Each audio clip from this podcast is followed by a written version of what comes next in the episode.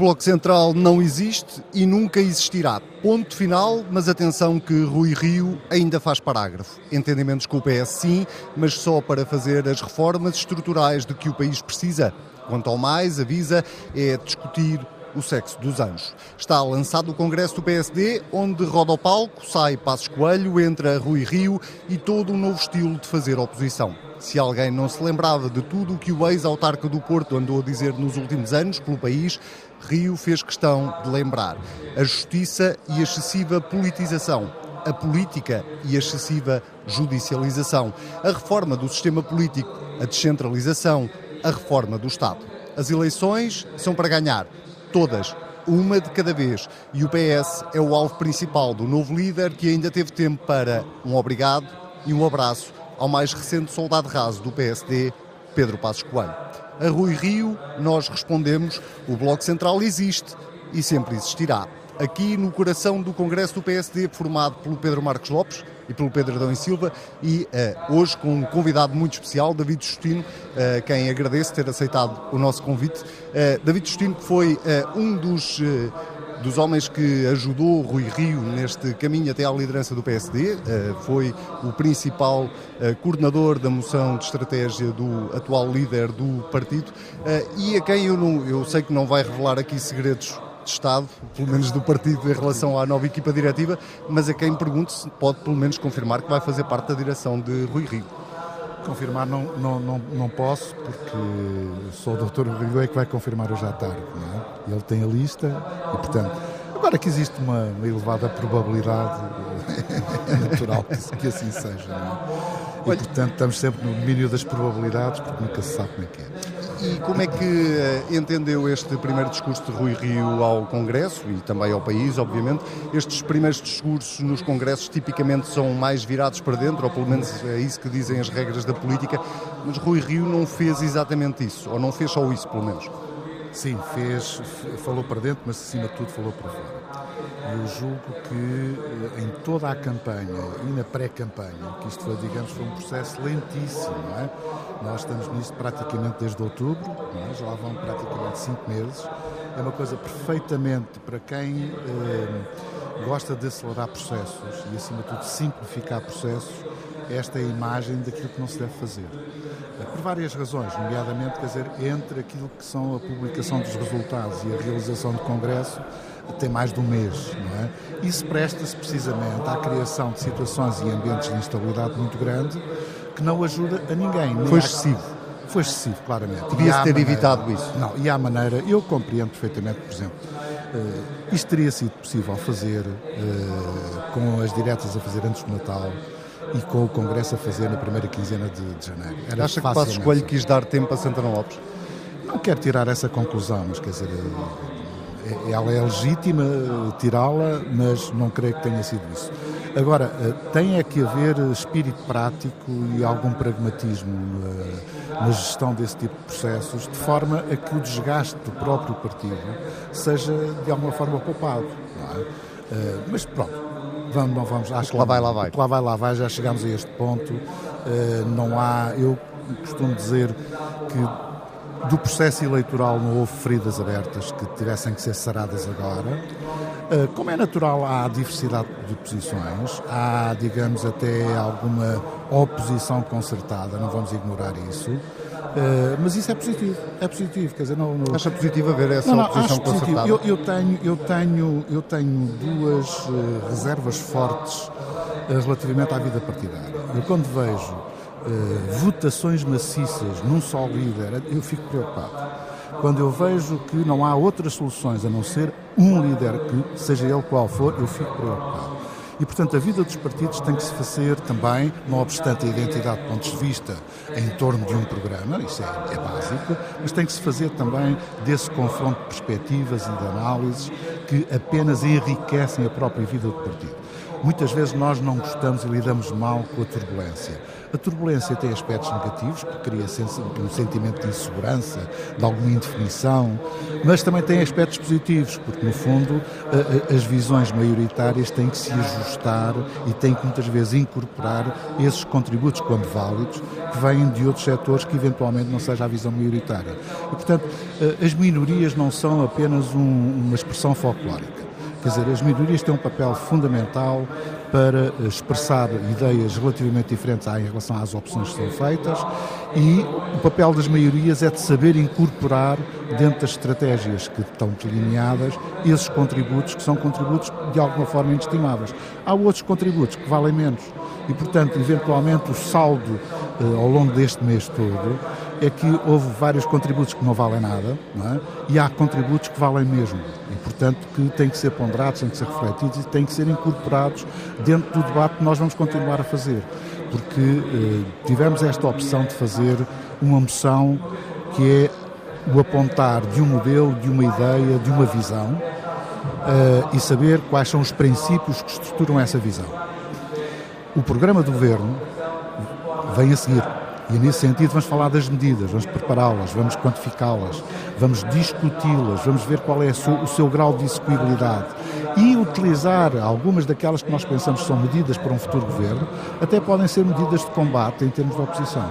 E, portanto, vai, vai haver muito trabalho a fazer sobre isto e, e, nesse sentido, as várias moções, eu tive o cuidado de ler as moções todas, estão todas sublinhadas e anotadas, precisamente porque há ali contributos extremamente interessantes e que merecem ser ponderados. Acha que Rui Rio devia usar um pouco a estratégia que António Costa usou quando uh, chegou à liderança do Partido Socialista, que foi uh, ir criando quase uh, vários programas de governo? António Costa criou Sim.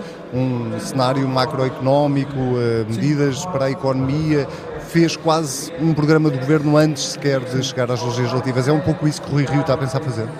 Está a pensar e está decidido que vamos fazer isso mesmo. Não, só isso, temos que ir mais além, porque houve uma centragem parte do Partido Socialista relativamente à situação económica e financeira.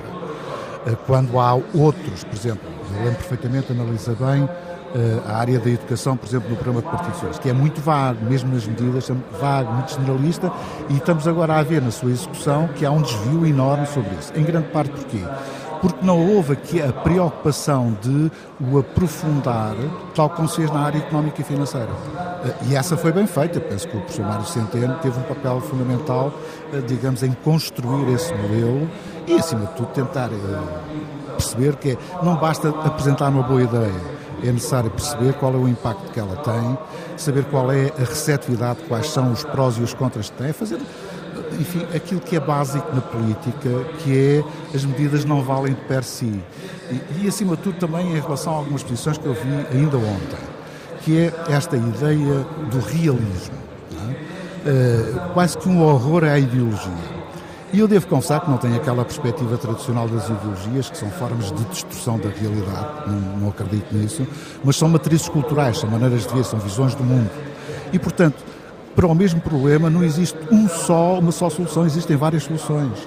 E é precisamente essas visões do mundo e essas matrizes culturais que distinguem as diferentes soluções do mesmo problema. E, portanto, o debate ideológico é um debate tão importante quanto este realismo excessivo que apenas esconde outra ideologia que não é necessariamente aquela que pode orientar o PSD. Pedro Marcos Lopes, uma das uh, coisas que se tem discutido muito em torno da liderança de Rui Rio, e nós já o fizemos várias vezes aqui no Bloco Central, uh, tem precisamente a ver com a capacidade que ele terá ou não de apresentar uma verdadeira alternativa àquilo que é a governação atual do Partido Socialista, apoiado por dois partidos à esquerda. Uh, esta ideia que David Justino acabou de defender aqui, de que esta liderança tem que apresentar quase um programa de governo muito antes de chegarmos a 2019, à altura das eleições legislativas, é uma boa ideia, é uma boa forma de o fazer, de se afirmar? Eu acho que é a única forma de se conseguir afirmar verdadeiramente. Porque eu ouvi atentamente o que disse o David Justino, nós todos sabemos que em Portugal, no nosso espectro partidário, temos um problema de, de, boa definição, de clarificação, digamos assim, das alternativas ideológicas e doutrinárias. Aliás, algo que ficou ontem patente quando Rui Rio declara mais do que uma vez que o partido é um partido social-democrata, que o partido é um partido do centro, Isso, enfim, para já, em primeiro lugar, é uma inflexão sobre aquilo que acontecia no PSD até agora.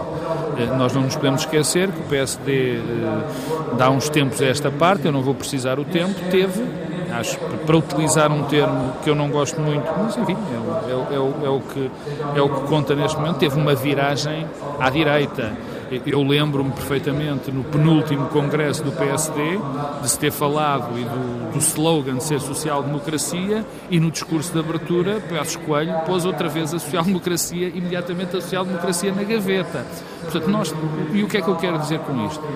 Um partido que agora se reafirma dentro da sua, enfim, já sabemos, plasticidade ideológica que o PSD sempre teve, eh, se reafirma ou quer reafirmar como social-democrata, como um partido do centro, é evidente que só as medidas concretas, só as medidas concretas alternativas ao Partido Socialista é que vão contar para diferenciar, porque nós também sabemos que o Partido Socialista se reclama um Partido Social-Democrata. Portanto, temos aqui um problema de matriz, de matriz ideológica, de matriz ideológicas parecidas. Portanto, mas deixa-me dizer que nem isso, nem isso há de ser muito fácil, tendo em conta sobretudo que a percepção geral das pessoas, e o David Justino dizia, não basta apresentar políticas, é preciso perceber que impacto é que elas têm têm claro. uh, nas pessoas.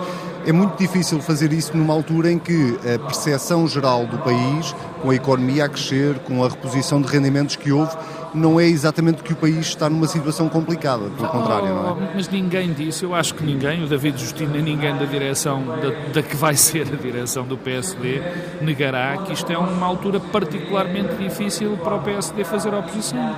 E, e, é uma altura particularmente difícil por causa dos constrangimentos externos, constrangimentos entre enormes aspas, digamos assim, uma situação de graça quase do Partido, do partido Socialista e do Governo, e porque o Partido Social Democrata tem vários problemas, vários problemas que tem de resolver antes de conseguir construir uma alternativa.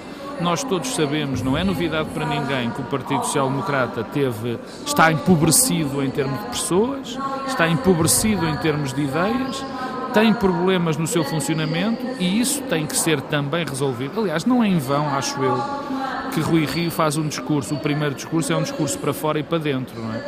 Porque eu acho que neste momento essas, dois, essas duas perspectivas não se podem desligar uma da outra naquilo que é o futuro próximo do PSD. Mas voltando à tua pergunta e concluindo, é fundamental que essas alternativas às políticas concretas apareçam para que nós saibamos quais são, de facto, qual é de facto a alternativa. E, e, eu renego completamente a ideia de que eh, nesta tipo de circunstância é impossível fazer uma, uma posição forte. Eu acho que não. Acho que há, o, o David Justino acabou de falar nas questões da educação, nas questões que se estão a levantar no Serviço Nacional de Saúde.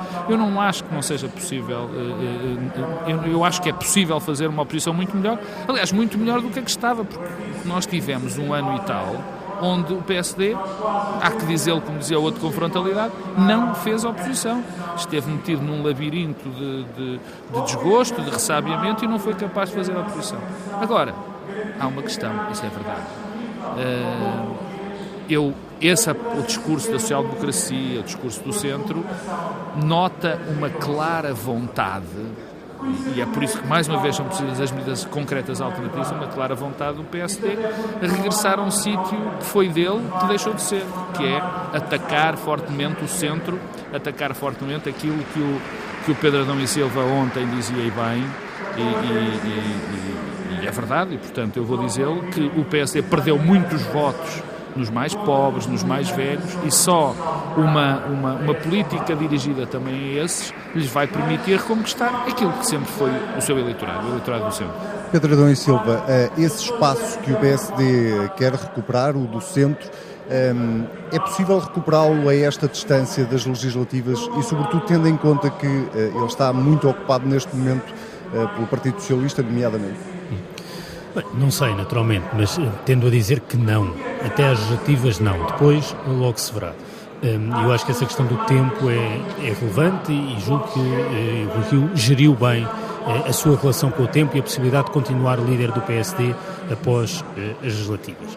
Um, e, e, e, pegando em algumas das coisas que quer o David Justino, quer o Pedro Marcos Lopes disseram, eu, eu, queria sublinhar uma questão que é uh, o interregno uh, que o PSD viveu nestes meses, na verdade é um interregno mais longo, porque é um interregno que dura praticamente desde as últimas legislativas. O PSD, hoje e amanhã, aqui no Congresso, é o último partido a adaptar-se ao tempo político novo.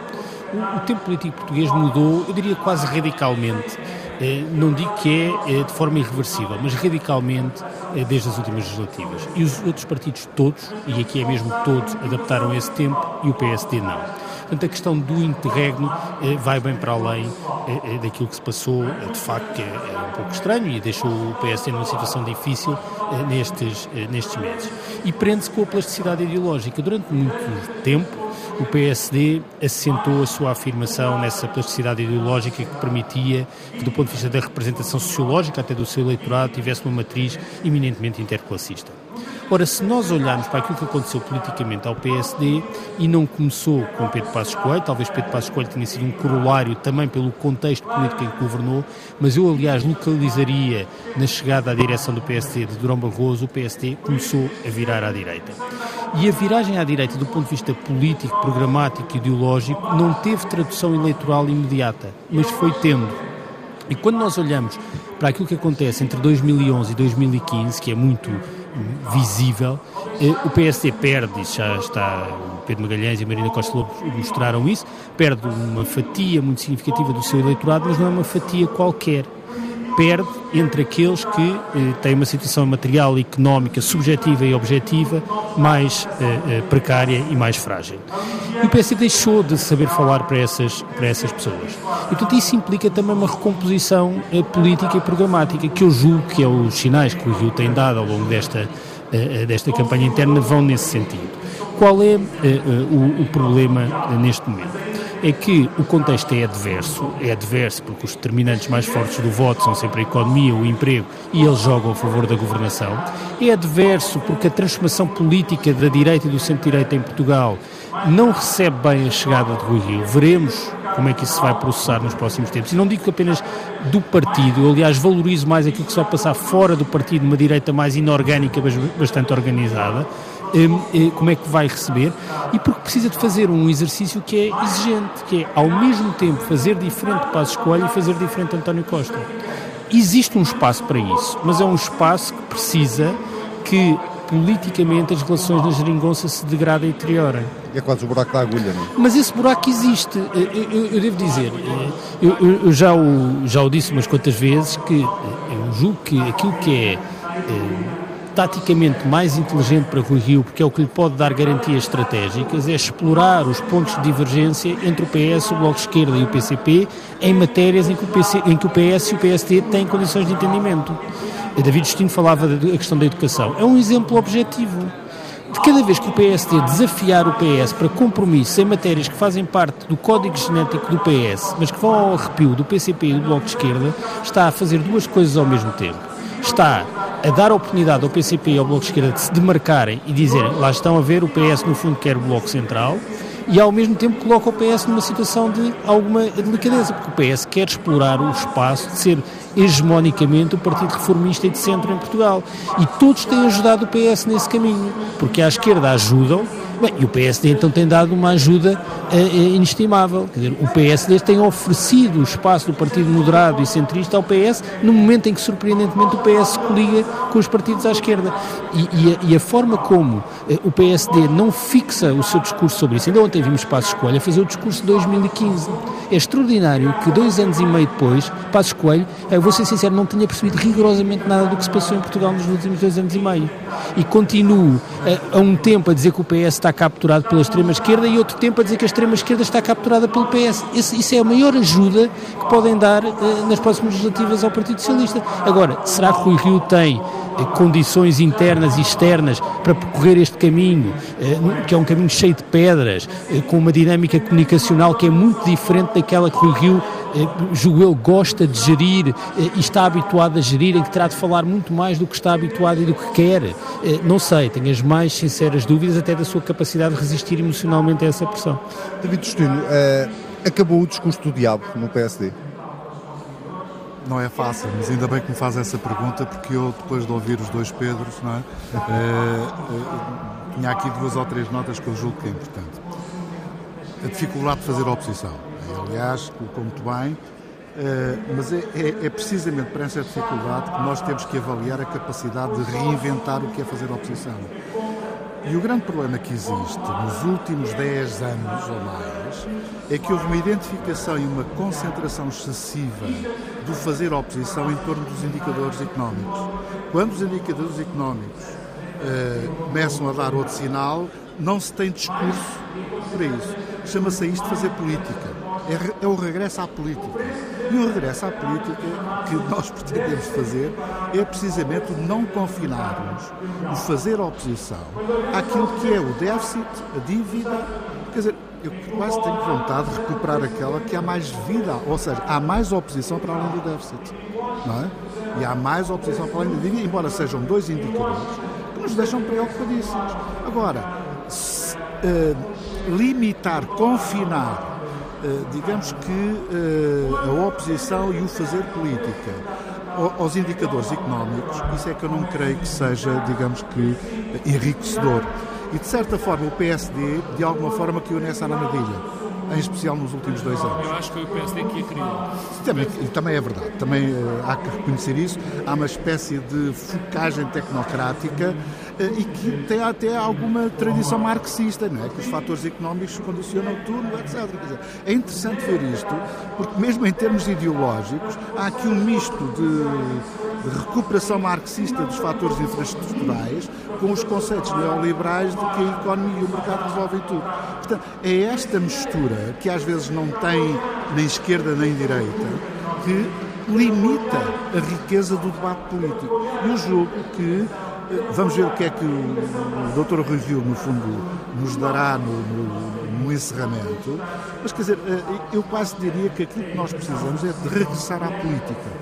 Regressar à política e não uh, concentrarmos, confinarmos, digamos, a, uma pobreza de argumentação política em torno excessivamente do económico e do financeiro. Segundo aspecto que eu penso que é, que é importante, que é aquilo que Pedro Adão Silva focou, ou seja, um Partido Social-Democrata que perde a sua base no que diz respeito aos eleitores, no que diz respeito às pessoas mais frágeis, que o PSD sempre teve. Pessoas pobres, mas que no fundo fazem de trabalho, fazem, fazem até do pequeno negócio, não é? o seu modo de vida. Ao perdermos esse eleitorado, e foi, aliás, o trabalho da Marina e o trabalho do, do Pedro permitiu identificar onde é que se perdeu mais, permite-nos dizer que essa é uma das principais tarefas. Essa é uma das principais tarefas.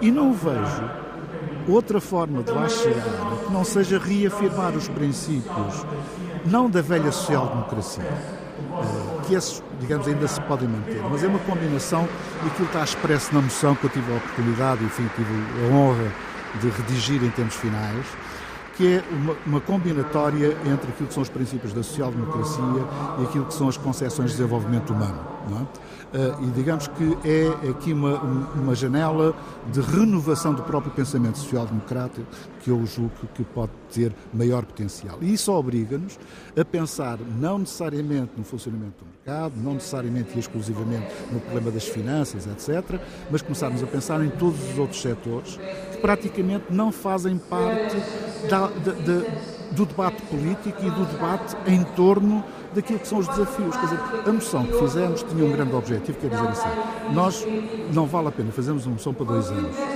que é a duração de um congresso. Em princípio devia ser, mas não, não tem sentido. Aquilo que nós devemos, antes de é o que é que queremos, em termos de longo prazo, médio e longo prazo. Onde é que queremos chegar? Quais são os, os, os pilares de uma sociedade que nós pretendemos que possa ser mais justa e de maior bem-estar e mais desenvolvida? E, portanto, é a partir daí, para nós chegarmos ali, o que é que nós temos que fazer entretanto? É isto, é, é a reflexão, a moção, não é mais do que isto. E nesse sentido, eu julgo que temos como foco recuperar não só o eleitorado que perdemos, mas conquistar os novos eleitorados.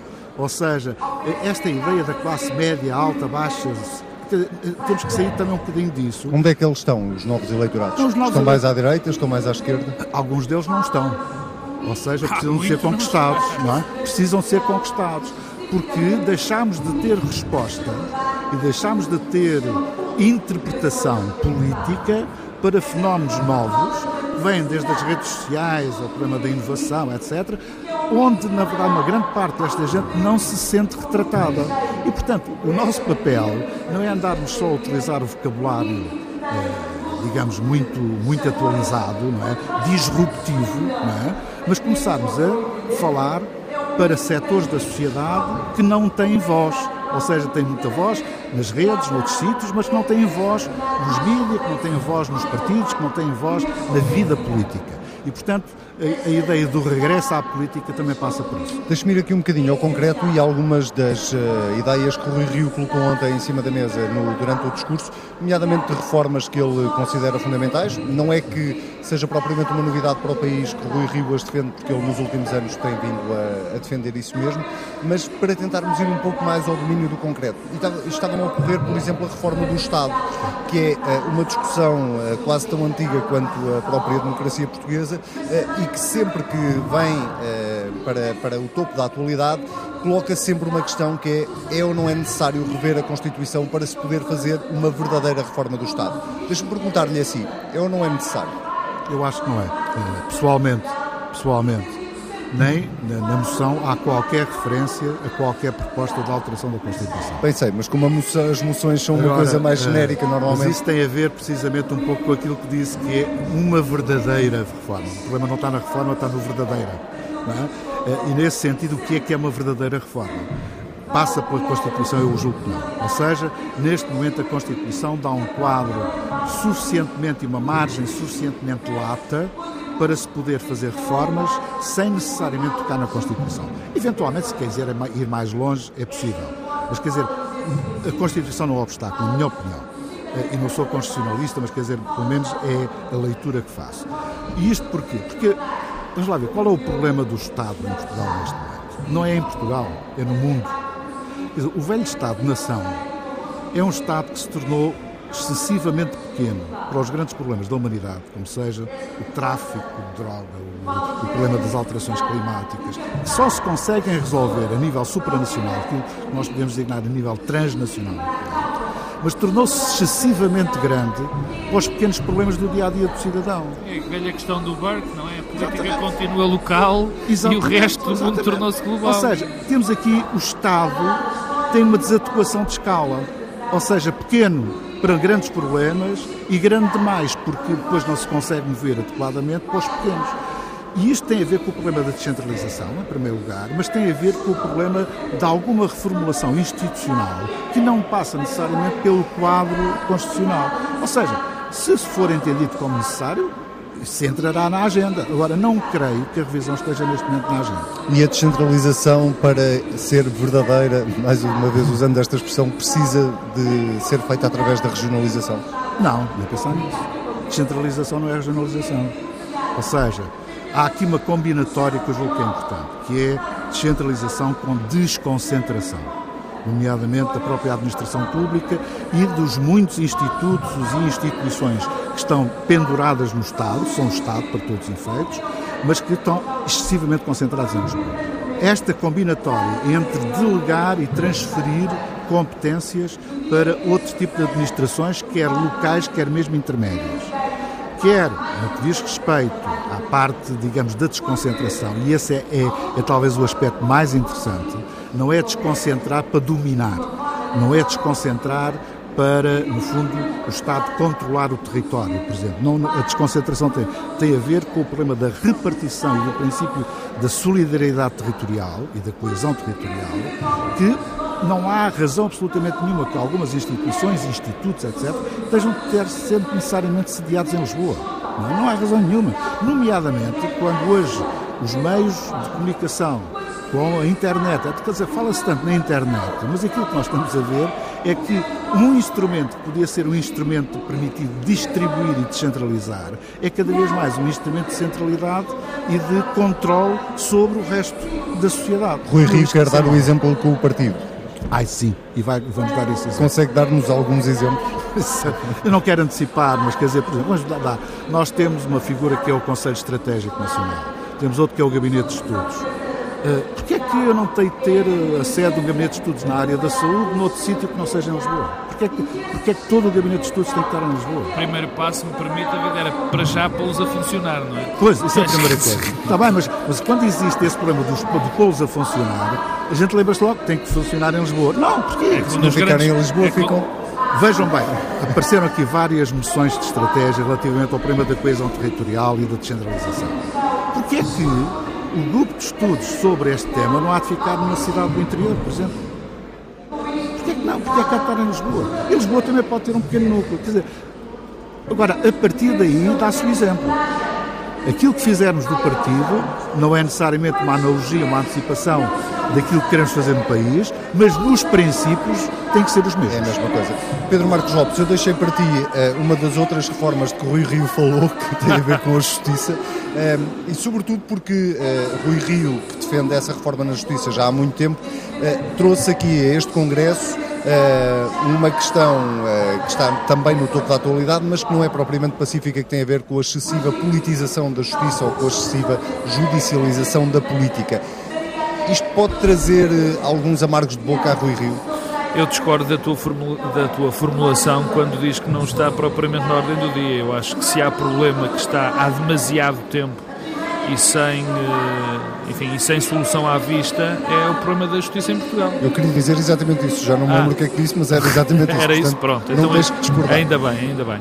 Não, é, quer dizer, em primeiro lugar, no que diz respeito nesse aspecto ao discurso do Rio, tem que se dizer que foi um discurso e é um discurso extraordinariamente corajoso corajoso face àquilo que nós temos visto em Portugal, em que toda a gente, toda a gente, rigorosamente, enfim, dentro da política e depois fora, fora da política, digamos, muito ativa, não, mas eh, tem havido uma, uma espécie, um acobardamento perante tudo aquilo que nós vemos, temos visto na Justiça, que é sobre as constantes violações do segredo de Justiça, sobre as condenações na, via, na, na, na praça pública, tudo o que falou, no fundo, Rui Rio no seu discurso, quer dizer, isto é algo que nós temos visto acontecer e nunca vimos um, um responsável político de primeira linha ou até de segunda linha a ter uma voz perante aquilo que está à nossa frente. Portanto, eu acho, em primeiro lugar, que é um, um, um ato de, de, coragem e um ato de, de seriedade intelectual de, de Rui Rio. Por outro lado, há também aqui um sinal interno, porque essa não tem sido uma preocupação do PSD. Na minha, na minha opinião, é uma das graves falhas do PSD nos últimos anos. Desprezou completamente o setor da justiça, alinhou demasiadas vezes, não tenho vergonha de o dizer, alinhou demasiado, medo de o dizer, não tenho, alinhou demasiadas vezes com o que há de pior na justiça portuguesa e ainda há pouco tempo, Passos Coelho, ainda há pouco tempo não, há 15 dias, 15 dias, 15 dias teve afirmações sobre justiça verdadeiramente lamentáveis. Portanto, nesse aspecto, eu acho que também há aqui uma, uma ruptura perante o passado.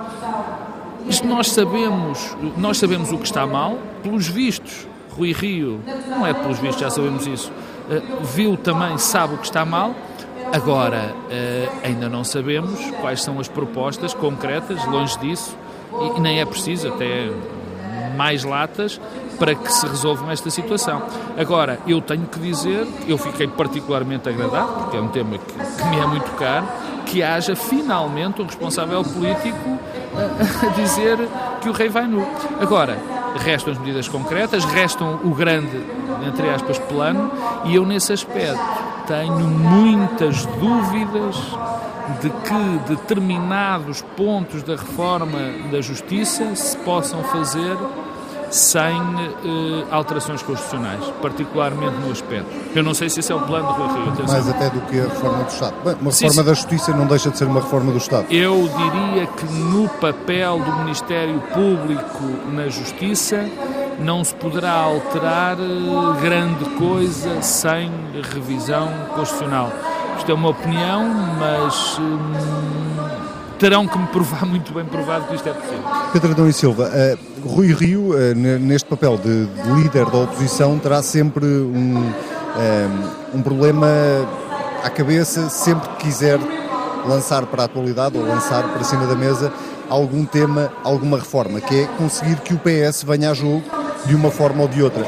estávamos a falar da reforma da Justiça, de, já falámos da reforma do Estado, a questão da descentralização. Até que ponto é que o Partido Socialista, eh, nas atuais circunstâncias políticas, poderá vir a jogo eh, e não deixará Rui Rio a falar sozinho? Bom, na verdade, o Partido Socialista tem poucos incentivos para ir a jogo. Uh, tendo em conta o contexto, o aproximar das eleições legislativas e até algum agudizar da relação com os parceiros à sua esquerda, isso tira incentivos ao PS a ir a jogo de propostas do PSD. E há uma outra coisa que eu tenho registado em relação. Aceitemos a expressão reforma do Estado. Um, é uma expressão com que em birras, particularmente. Isso não quer dizer nada. Basicamente não, não quer dizer nada. Pedro é pior nas reformas não, estruturais. Reformas estruturais é que eu não. Uh, bom, mas uh, o conjunto de mudanças nas políticas públicas em várias matérias uh, que são relevantes e, e, e, muitas delas têm a ver com as áreas sociais. E o que eu registro ao longo dos tempos é que o PSD, em todos os momentos que precisa e quer fazer algum tipo de reorientação estratégica e programática, abre esse, esse tema.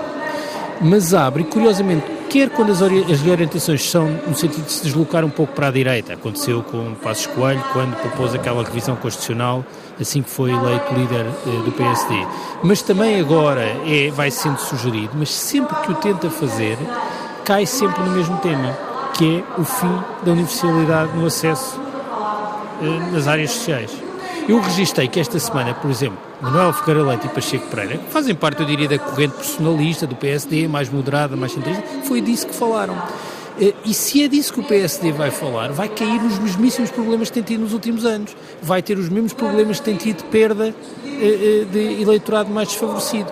Agora, é possível um partido querer dizer que é um partido centrista, mas ao mesmo tempo ter uma visão eh, eh, contrária e crítica do universalismo, eh, trazer de volta um eleitorado que perdeu? Eu acho que esse exercício é muito difícil, mas eu também acho que até porque isso é coerente com o trajeto de Rui Rio, com a personalidade, que há um espaço para uma afirmação noutras áreas que não é despiciando eh, e que Rui Rio tem a seu favor o facto de no passado ter tido posições eh, eh, impopulares, eh, corajosas, mas que surpreendentemente se revelaram eh, frutuosas do ponto de vista eleitoral. Eh, e portanto, eu não descarto nada a, a, possibilidade, no momento em que há um cansaço, uma fadiga em relação à política, que alguém que, andando aqui há muitos anos, eh, mas é visto como sendo de fora, em certa medida, não corresponde em muitos aspectos ao paradigma dominante do político, eh, tenha alguma capacidade de afirmação noutros temas, que são os temas da justiça, do regime, independentemente agora de que possamos achar sobre eh, cada uma das posições que o Rio tomou. Mas esses temas, eh, a meu ver, têm pernas para andar. E rendem votos, é um pouco quase capitalizar aquilo, a ideia que havia antes destas diretas no PSD de que Rui Rio era mais popular fora do partido do que propriamente dentro do isso, partido. Isso manifestamente.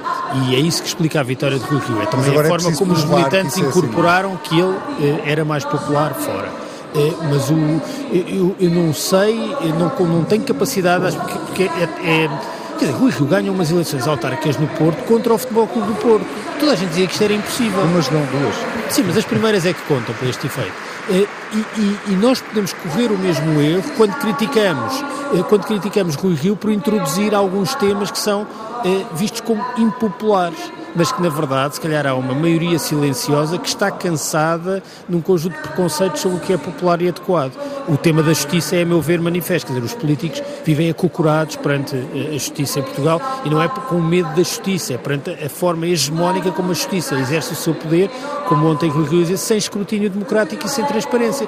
Nós podemos estar mais ou menos satisfeitos com decisões particulares e há boas razões para estarmos satisfeitos, mas não podemos estar satisfeitos com a falta de escrutínio que o sistema de justiça em Portugal. Eu vou deixar aqui a irritação do Pedro Marcos Lopes a marinar só mais um bocadinho com esta provocação do Futebol Clube do Porto para perguntar ao David Destino é exatamente isto que o Pedro Adão e Silva acabava de dizer, que é vai o PSD seguir esse caminho uh, de defender uma, uma diminuição da universalização de, de, dos muitos serviços públicos? Não creio que seja necessário.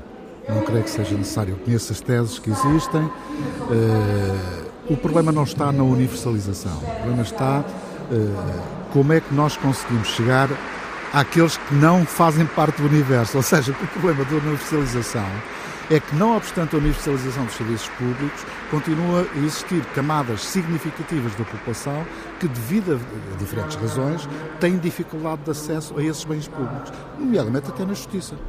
Quer dizer, há um mecanismo de desigualdade de acesso ao exercício de justiça e ao benefício da justiça que começa logo por aqueles que não têm meios para poderem uh, utilizar os velhos mecanismos. Os judiciais subiram muito. Mas, okay. Portanto, nós podemos falar da universalização como princípio. O problema é depois, na concretização, como é que essa universalização não tem, digamos, uma projeção real. Isso disso mesmo na saúde. E não é só o problema das taxas moderadoras. Há, há, outros problemas também mais graves. Das listas de espera, por exemplo? Das listas de espera, naquilo que acontece com as pessoas mais idosas quando são sujeitas não a um problema, é um problema de indignidade. Não, é? é um problema de indignidade. Mas é? deixe-me interromper, mas de toda a forma, eu percebo a questão do, do Pedro da universalidade e isso é um tema central, não há dúvida. Mas é, é quase o tema que faz com que, o único tema que faz com que o PS o PCP e o Bloco de Esquerda estejam de acordo em temas, por exemplo, como a Segurança Social.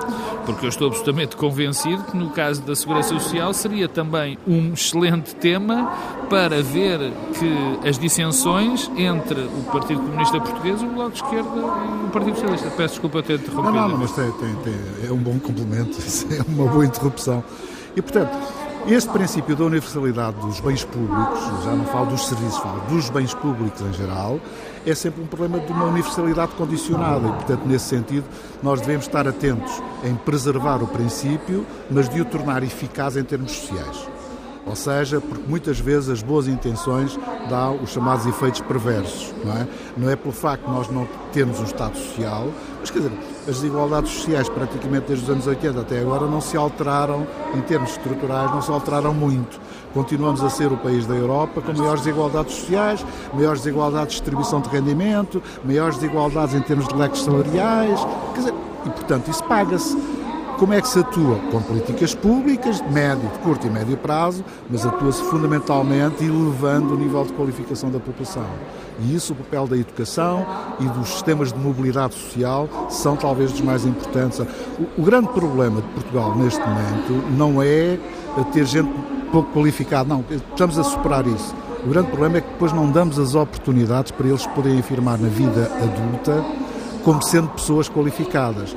E são esses que estão a pagar uma parte, eh, digamos, dos problemas, digamos, nós temos um Estado Social que, sendo de serviço e de bens públicos universais, não o é na realidade porque não cria as oportunidades para que todos possam aceder a esses bens. O nosso tempo está, está a acabar, mas eu não resisto, a, antes de me despedir do David Justino e do Pedro Marcos Lopes e do Pedro Adão e Silva, perguntar-lhe eh, no seu, eh, qual é a sua fasquia em relação às legislativas? Rui Rio disse ali que as eleições são todas para ganhar e que o PSD parte sempre para as eleições para ganhar, mas o que lhe pergunto é, tendo em conta este projeto que Rui Rio diz ter para o país, eh, não ganhar as legislativas, em seu entender, não tem que significar necessariamente que Rui Rio deixe de ser presidente do PSD? Eu nem falo, nem falo.